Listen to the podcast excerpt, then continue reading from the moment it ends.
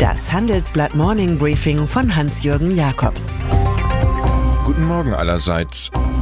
Heute ist Mittwoch, der 22. Mai. Und das sind heute unsere Themen. Theresa Mays letzter Trick. E-Problem Bundesregierung. Attacke auf Möwenpick-Steuer.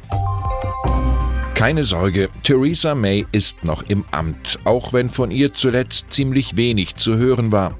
Nun versucht die britische Premierministerin sogar zum vierten Mal im Parlament ihren bislang verunglückten Brexit-Deal durchzubringen. Ein letzter Trick.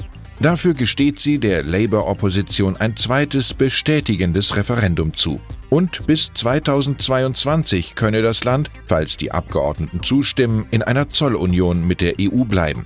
Jeremy Corbyn, der Chef der umworbenen Labour Party, macht aber schon klar, nicht einfach nur einer neu verpackten Version des alten Deals zuzustimmen. Wo May von einem kühnen Vorschlag redet, sehen andere Hodgepodge, ein großes Kuddelmuddel.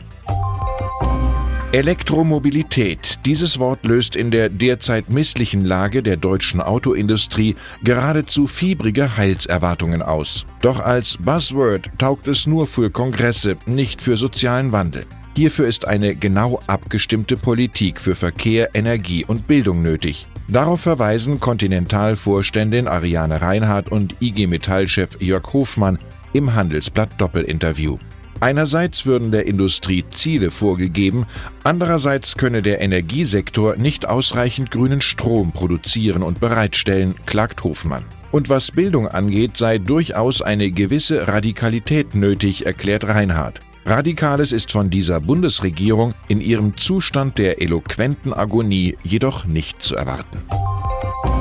Im Folgenden hören Sie eine kurze werbliche Einspielung. Danach geht es mit dem Morning Briefing weiter. Nutzen statt Besitzen.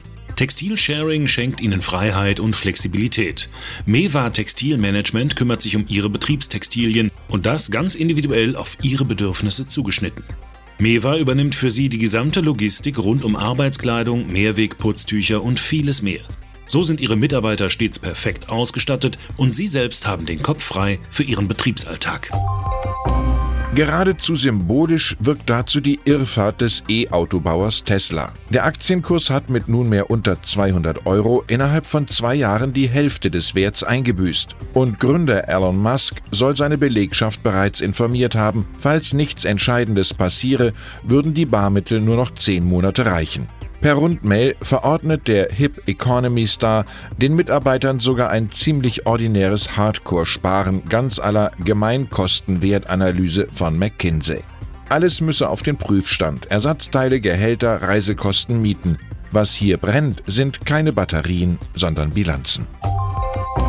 Sebastian Kurz. Heute wird Österreichs gerupfter Kanzler jene Experten präsentieren, die als Ersatz für die ausgebüxten Minister der Skandalpartei FPÖ seine Regierung im Betriebsmodus halten sollen. Offenbar wird der einstige Gerichtspräsident Eckhard Ratz Innenminister und Vizekanzler. SPÖ-Mitglied Walter Pöltner avanciert zum Sozialminister. Offizier Johann Luiv bekommt das Verteidigungsressort. Bundespräsident Alexander van der Bellen will jeden Kandidaten genau prüfen und warnt vor einem Misstrauensvotum. Fragt sich nur, warum nach der Ibiza-Falle die parteilose, von der FPÖ nominierte Außenministerin Karin Kneißl noch dabei ist. Es kann ja nicht nur an Kontakten zu Wladimir Putin liegen, vor dem sie im August 2018 anlässlich ihrer Hochzeit einen Kniefall hinlegte.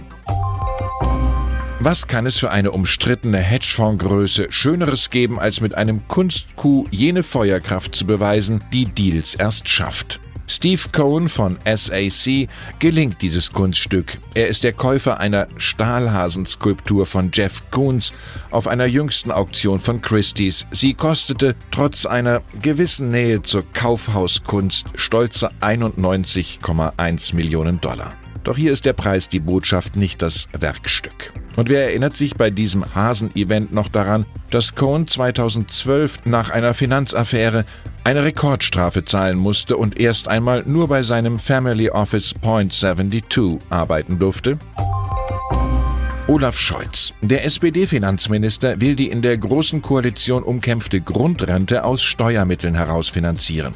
Er rechnet dafür mit Geldern aus der europäischen Finanztransaktionssteuer sowie der Rückabwicklung der Mövenpick-Steuer.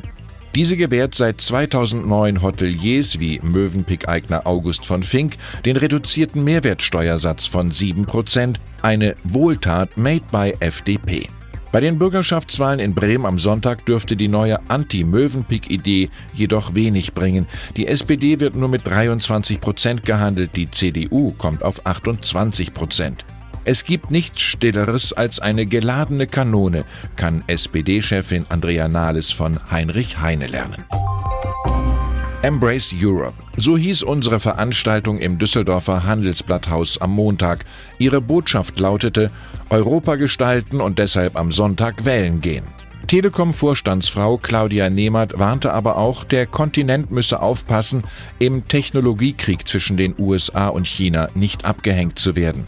Das weltpolitische Schachbrett verschiebe sich in Richtung G2, bestätigte Ex-Außenminister Sigmar Gabriel, also hin zu Washington und Peking.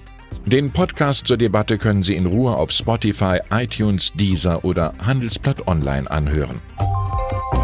Und dann ist da noch Jamie Oliver, der Punkstar unter Köchen, der mit seinen Kochbüchern, TV-Shows und Restaurants Mut zum Kochen machte und sich für gesundes Schulessen engagierte. Doch wo jemand wie Alfons Schubeck im regionalen Platzhirsch bleibt, verlor sich der Brite als Globalisierer der Herdplatte im Markt. Und nur weil jemand in zwei Jahrzehnten Verdienste erwirbt, verdient er deshalb noch nicht genug. Jamies Imperium ist in der Insolvenz. 1300 Jobs sind in Gefahr, mehr als 20 Restaurants müssen schließen. Die meisten davon gehören zur Kette Jamies Italien. Zur Würdigung empfiehlt sich, einfach sein Carbonara-Rezept mit Zitrone und Pancetta nachkochen. Die Zeitungen heute sind G und erfüllt mit langen Nachrufen auf Niki Lauda. Der Mann, der die Formel 1 und das Fluggeschäft bereichert hat, einer, der nicht aufgab. Er war ein Street Fighting Man, dessen anderer Name Disturbance war, ganz so wie in einem Rolling Stones Hit. Diesen kreativen Störer liebten die Leute.